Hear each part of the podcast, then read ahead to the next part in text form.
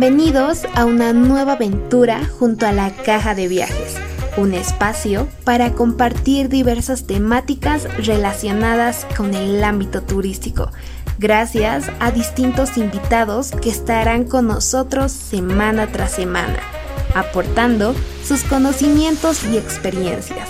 Entonces, pónganse cómodos y acompáñenos.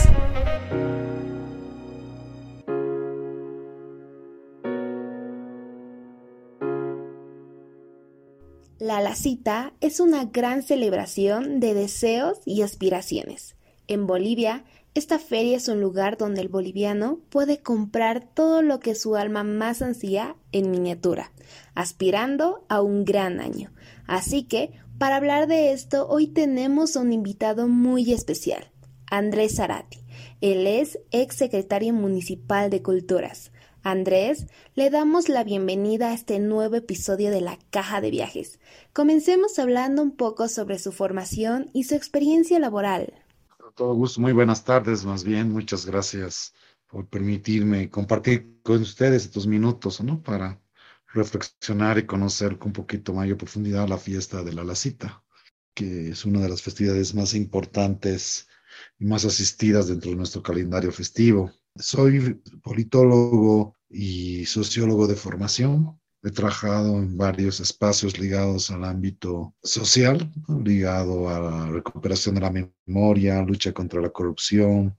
En los últimos 14 años, dentro de lo que viene a ser el desarrollo de políticas culturales, ¿no? dentro de la administración pública. En esto, sobre todo, me he centrado en el gobierno autónomo municipal de La Paz, donde he ocupado desde el 2007 distintos cargos hasta concluir desde el 2015 encabezando la Secretaría Municipal de Culturas hasta el 2021, donde he participado en, como parte del equipo en el desarrollo de un modelo de gestión sobre el ámbito cultural desde el gobierno local, que surgió en el municipio de La Paz en la década del 2000 y que tuvo durante casi 20 años un desarrollo que ha sido reconocido a nivel nacional e internacional donde hemos abordado distintas temáticas basados en el principio de que la cultura genera desarrollo, que la cultura es un pilar del desarrollo sostenible y por ende uno de los elementos importantes que tienen que formar parte de cualquier política pública. Muchas gracias, Andrés. Y ya entrando en la temática que nos corresponde para el día de hoy, quisiéramos saber con qué fin se celebra la Lacita y cuáles son las organizaciones que participan de esta. Bueno, hay que recordar que la fiesta de la cita es una fiesta tradicional, que inclusive para muchos autores se remonta a una festividad más grande que era de la época precolombina. Es una festividad que se ha arraigado en el imaginario y en la forma de ser de la ciudad, pero además que se ha ido extendiendo ¿no? a través de migraciones de, de ciudadanos a diferentes partes del país como a nivel internacional. La importancia de la, cita se debe a que es una oportunidad que tenemos los paseños y paseñas de soñar, que es un derecho que a mi entender la sociedad contemporánea ha ido quitándonos, nos ha ido reduciendo en la medida que nos vende siempre un futuro fatalista y en contraposición a la cita más bien es un espacio de desear, de soñar, no solo a nivel individual, sino también a nivel colectivo, generando priorizaciones ligadas a lo que un individuo o una familia desea conseguir a lo largo de un año. Y creo que ese es el mayor aporte que ha dado la cita, no solo a la ciudad, sino al mundo, y por ende es una festividad que tiene una tendencia a adquirir mayor vigorosidad en otras ciudades, como pasó en Puno, Perú, o lo que va sucediendo en otras ciudades como eh, en España, en Madrid, donde tenemos cantidad de residentes, en Italia, inclusive en Japón, en Brasil, en San Pablo. Y esto hace de que eh, se convierta además en un espacio de encuentro, donde las familias paseñas a lo largo de la duración de la cita se congregan, se encuentran, comparten un mismo espacio, pero sobre todo se sintonizan en este, en esta magia que es el hecho de desear y de soñar. Es muy interesante lo que nos comenta. Es verdad que la Feria de la Lacita es importante para cada boliviano. Es ahí, ¿no? Donde las personas pueden encontrar lo que más desean o aspiran durante el año, tratando siempre de tener algo bueno e importante. Bien, yéndonos un poco más a la historia, ¿nos podría comentar cuál es el ritual ancestral con el que se inicia la actividad de la lacita y qué simboliza esto como tal? Hay que recordar primero que la lacita proviene de una celebración precolombina ligada antiguamente a lo que era el solsticio de verano, ¿no? que comenzaba dentro del calendario greco-romano el 21 de diciembre que hay que recordar que los solsticios y los equinoccios son elementos importantes también desde el mundo andino ligado al tema de la agricultura. Por eso, por ejemplo, el año nuevo andino es un elemento también fundamental, como lo es el tema del 21 de diciembre.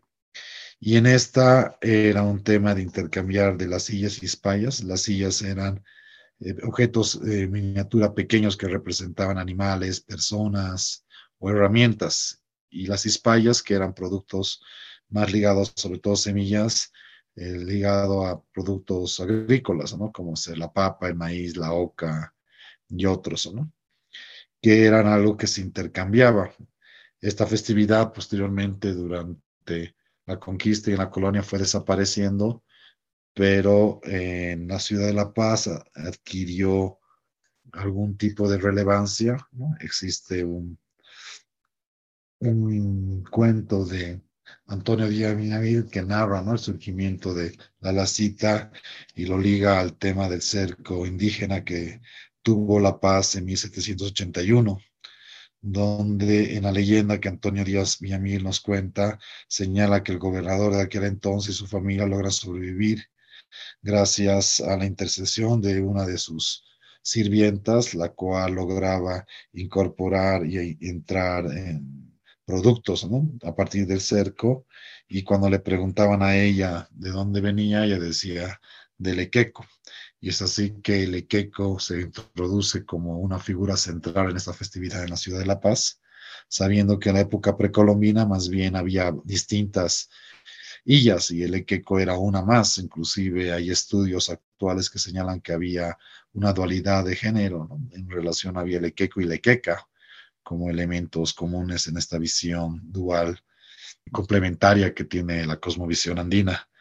Pero a raíz de, parece, de, esta, de este hecho es de que en la ciudad de La Paz posteriormente eh, se va celebrando cada tiempo. Al inicio estaba ligada mucho al 21 de diciembre, y posteriormente fue cambiada al 24 de enero, en conmemoración a la festividad de la Virgen de Nuestra Señora de la Paz, que era una de las fiestas religiosas más importantes que tenía la ciudad debido al nombre que tiene que ver con, con esta Virgen, que era la patrona y que era una fiesta muy grande donde a raíz de una resolución, decreto, se la movió a esa fecha y que se generaba sobre todo alrededor de la Plaza Morillo, en, a un inicio subordinada a la fiesta de la Virgen de Nuestra Señora de la Paz y posteriormente adquiriendo una mayor relevancia e importancia como festividad e independencia.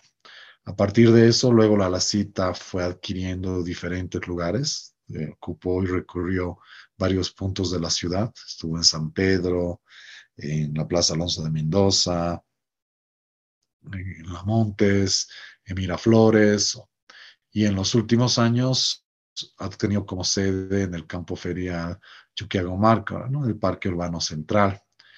Además, en este, en este proceso, la, la cita ha ido adquiriendo y ido, ido, cambiando. En sus orígenes, en época colonial, se dice que eh, estaba ligada a la fiesta de Chayacita, que era esta fiesta más precolombina indígena que sobrevivió en La Paz pero luego adquirió esta relevancia con productos cada vez más contemporáneos, donde algunos estudios indican de que no solo era un intercambio de monedas, ¿no? donde comprabas, sino en algún momento había el trueque, inclusive eh, se adquirían sobre todo los niños a través de botones, como una práctica. otro elemento importante en esta revolución de la, cita, que la, cita siempre está ligada a la historia de estas miniaturas, de la producción artesanal, que fue un elemento central de plasmar en objetos los deseos de la población, pero con el tiempo fue adquiriendo una mayor contemporaneidad, incorporando otro tipo de miniaturas, ya no solo artesanales, sino de impresión, como son los títulos profesionales, que hace que pueda adquirir una variedad de illas que permiten a la población poder eh, tener un bagaje para definir qué sueños o qué prioridades lo va a producir a lo largo del año. Sin duda, en la cosmovisión andina existe una dualidad y obviamente un trasfondo religioso y ceremonial dentro de estas actividades. Dicho esto, ¿considera que existe un sincretismo religioso en esta festividad? Y si es así, ¿cómo esta festividad fue evolucionando, no solo en el aspecto cultural, sino tomando en cuenta también la modernidad?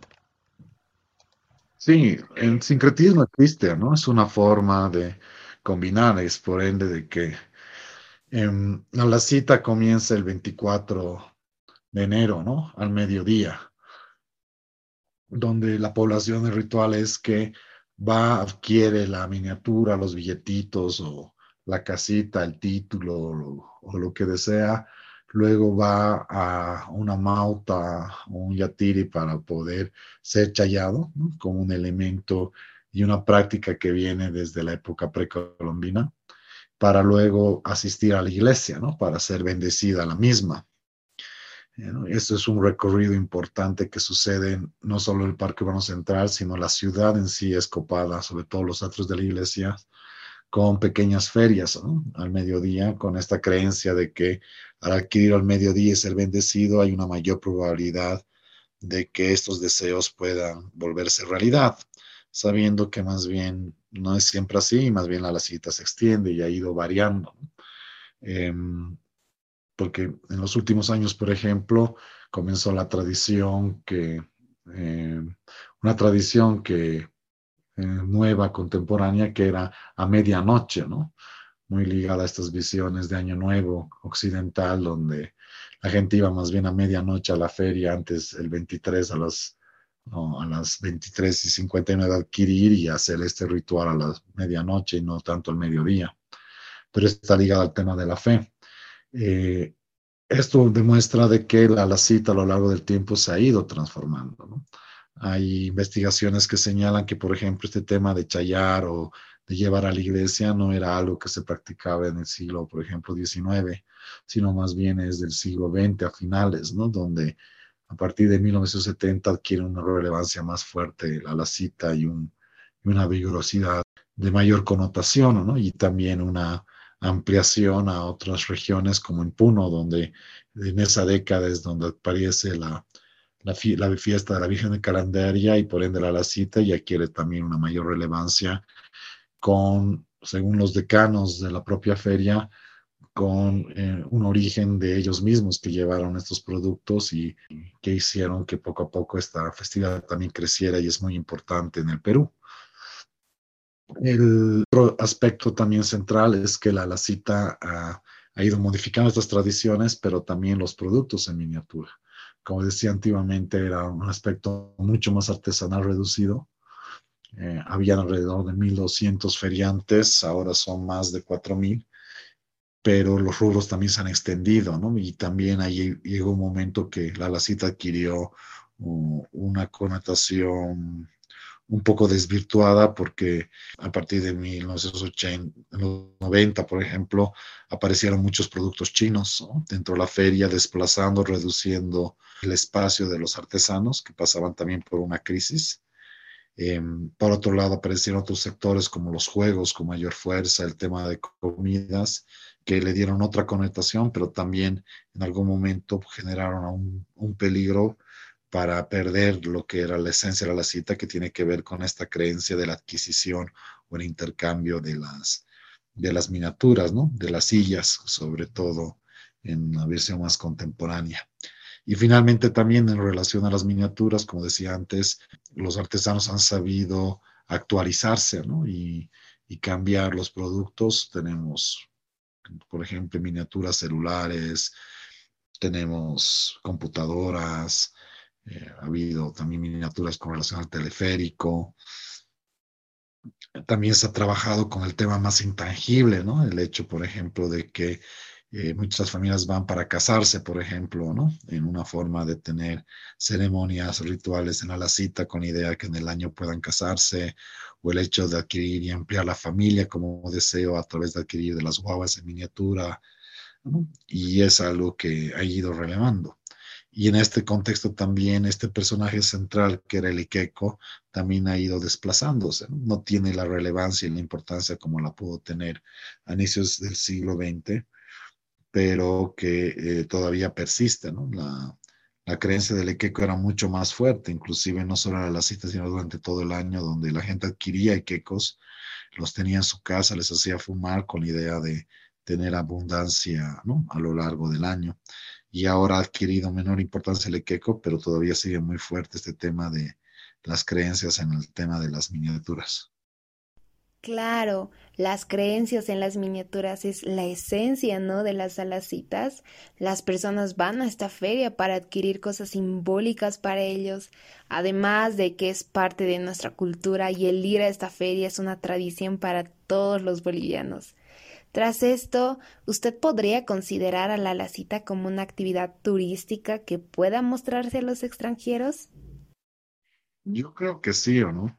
La alacita, en primer lugar, más allá de una actividad, turística, es una actividad que demuestra esta cultura viva que tenemos en La Paz, donde lo que decía Ronald, el sincretismo ha permitido generar nuevas expresiones donde no entran en contraposición creencias o visiones ¿no? occidentales con las andinas. En segundo lugar, la cita eh, a ser considerada como parte de la lista de patrimonios inmateriales de la UNESCO ha permitido darle una mayor relevancia a nivel internacional y mostrar su importancia. Como decía al inicio de la entrevista, importancia para mí porque es la fiesta de soñar, de desear y de desear de manera colectiva y esto es un elemento que atrae a, ciudadanos de países vecinos como de Europa, inclusive de Asia y del resto de América, eh, por esta característica, ¿no? Y la fe. Todos tenemos alguna anécdota de, de que aspectos que hemos deseado, vamos aquí ahora las citas se han cumplido a lo largo del año. Y esto hace de, mostrar la importancia del, de la fe, del creer, de la energía que uno pone a la adquisición. Y esto es algo altamente atractivo, que te da una potencialidad para poderlo compartir con el mundo, ya sea permitiendo que turistas puedan venir a la ciudad de La Paz, sabiendo que inclusive muchos eh, bolivianos del interior del país vienen a la Feria de la Cita normalmente, a pesar de que también hay expresiones de la, cita en, todos los, en todas las ciudades del país. Pero al margen de esto, es una forma también de compartir con el mundo a partir de ferias y expresiones que se dan a través de la organización de los residentes en ciudades donde hay una cantidad de bolivianos migrantes importante, que también es otro elemento. Se ha hecho estudios, ha demostrado que la, la cita se encuentra en varios países y se celebra, sobre todo el 24, ¿no? A raíz de las organizaciones residentes ligados a esta fe que se tiene, ¿no? De adquirir y de priorizar los sueños. Y esto es un potencial que hay que trabajarlo, ya sea para compartir con el mundo nuestra cultura y visibilizar la diversidad de expresiones culturales que tiene La Paz a través de los residentes o acá localmente a través de promover la propia feria. Pero por otro lado, también es una forma de eh, consolidar y, estas expresiones como parte de nuestra dinámica, de nuestro ciclo vital como ciudad. Y eso quiero resaltar porque a veces el peligro del turismo es que te vacía de sentido de contenido. Y la LACI también es una festividad que forma parte de nuestros rituales de inicios de año, que no se ha perdido, más bien se ha consolidado y estoy seguro que las nuevas generaciones lo van a mantener y que el turista que venga puede formar parte de esta visión, de esta creencia, inclusive tenerlo algún momento, si va creciendo en el extranjero, la posibilidad de poder participar de esta festividad con la fe que lo hacemos los paseños en sus propias ciudades. Nos hablaba de elementos que se van perdiendo y añadiendo a estas festividades, conforme se van practicando y transmitiendo de un lugar a otro. Dicho esto, ¿dónde considera que la lacita obtiene su connotación y características? ¿Y cómo se consolida esta? Es que tiene varios orígenes, ¿no? Pero sí yo considero de que la lacita adquirió su connotación sus características en la ciudad de La Paz, ¿no? Y por ende, si bien tiene orígenes precolombinos, que es lo que argumentó Puno, ¿no? Eh, en Perú, sobre que también ellos tienen esta feria, y esta festividad, incluido con el Equeco, es, es algo que falta investigar, ¿no? Porque realmente es una festividad que en La Paz y existe suficiente documentación, desde la colonia se celebró con mucha fuerza y ha perdurado en el tiempo. Eh, estamos hablando casi de cuatro siglos, ¿no? Que esta festividad está consolidada en nuestro espacio. Y eso es algo elemento que nos sostiene de que es, tiene un origen la cita como festividad contemporánea en La Paz, si bien tiene un origen precolombino y que está siendo compartido con el mundo, como es cualquier expresión que pueda aportar a la humanidad. Y ahí está la virtud y la potencialidad de la lacita de poder aportar en lo que he estado repitiendo veces en la entrevista, en este derecho, de recuperar este derecho de soñar y de soñar un futuro positivo. Pero además de pensar en el otro, algo que me olvidaba señalar que una práctica tradicional de la cita es que el deseo no te lo compras, sino te lo regalan. Por eso es importante el intercambio. Es decir, es el hecho de poder tú entregarle a otro el deseo, ¿no? Y regalarle ese deseo para que se pueda cumplir que es una tradición que para mí es un aporte también a la sociedad contemporánea en el sentido de pensar en el otro. Y otro elemento también en que no es una festividad donde uno va a comprar todo lo que quiera, ¿no? sino más bien hay un proceso de priorización, de introspección, de reflexión, inclusive de priorización como familias que hacen de definir cuáles son las prioridades de este año. Y la adquisición de las miniaturas te permite priorizar ¿no? y enfocarte en ciertos objetivos a lo largo del año, sean objetivos materiales, sean objetivos académicos, por ejemplo, el hecho de acabar un ciclo de formación, el, ciclos familiares, como ser el consolidado matrimonio o ampliar la familia, eh, y, por ende es un, ejercicio importante de, canalización de, de esfuerzos que se suma a esta visión que decía antes de pensar colectivamente y pensar en el otro que colaboran y contraponen una visión individualista y netamente materialista, ¿no? que es una, como actualmente se mueven las sociedades en el mundo. Sí, de una u otra forma la lacita es única en su forma de ser y uno va a esa feria con propósitos, con deseos para el año. Y claro está que el deseo no te lo compras si no te lo regalan. Bueno, ya para finalizar, ¿usted qué medidas de bioseguridad cree que se deben implementar para llevar a cabo este año? Sí, la primera yo creo es darse cuenta de que la festividad de la cita eh, no tiene que necesariamente, tiene que ver más que con, con el hecho de ciertos horarios o ciertos ritos, como ser el 24 de enero, Em, tiene que ver con la fe que uno tiene y le pone a, estas miniaturas, ¿no?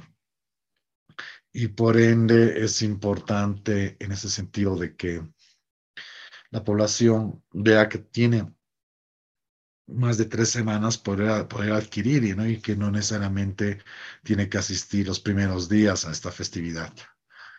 Lo segundo son em, las acciones que tenemos que tomar cotidianamente desde y que hemos venido haciéndolo desde hace dos uh, años de cuidarnos nosotros para cuidar al otro, ¿no? Que implica, eh, si, si, si, se asiste a la cita, estar con todos los implementos de bioseguridad necesarios, desde el barbijo, el alcohol, mm, también el tema de eh, tener eh, ciertas acciones como, por ejemplo, el distanciamiento, para evitar las aglomeraciones, para procurar realmente em, eh, disminuir las posibilidades de contagio. Un otro elemento para mí es que evitar em, consumir productos eh, alimenticios en el lugar, ¿no? Más bien tratar de adquirir lo tradicional, choclo con queso, las masitas, el anticucho o la otra diversidad de, de propuestas gastronómicas que no le da la cita para comprar o no, como una especie de delivery y irse. Y finalmente tener mayor cuidado en, en saber qué es lo que quiere uno para asistir y luego irse. Lastimosamente ya llevamos, este es el segundo año, ¿no? Que vamos a tener que estar restringidos a, a estar mucho tiempo en la cita, pero es una necesidad importante, ¿no? Y una obligación que tenemos que tener todos para cuidarnos, ¿no? Más aún en una coyuntura actual donde a nivel nacional los casos de contagio de COVID se han, se han ampliado eh, abismalmente y es necesario más bien no, no retroceder en nuestra fe o en nuestras manifestaciones, pero sí generar algunas acciones para regularlas, para restringirlas y de esta manera asegurar sobre todo lo más importante que es la salud pública ¿no? de cada uno de los habitantes de esta maravillosa ciudad. Andrés, de parte de todo el equipo de la Caja de Viajes, Queremos agradecerle por habernos regalado un pequeño espacio de su tiempo para contarnos más sobre la celebración de la Lacita y todas las creencias en torno a esta fecha. Le deseamos mucho éxito en sus proyectos futuros y esperamos reencontrarnos en una pronta ocasión. Muchas gracias, Jocelyn, Ronald, y más bien que este espacio de conocimiento, de promoción de nuestras expresiones culturales siga creciendo, que tenga una mayor audiencia y de esta manera todos nos volvamos custodios de estas expresiones vivas que tiene nuestro municipio y también otras del resto del país, que si bien tienen origen en nuestras localidades, tienen una posibilidad de compartir y aportar a la construcción de una sociedad mejor a nivel mundial, como es el caso de la Lacita.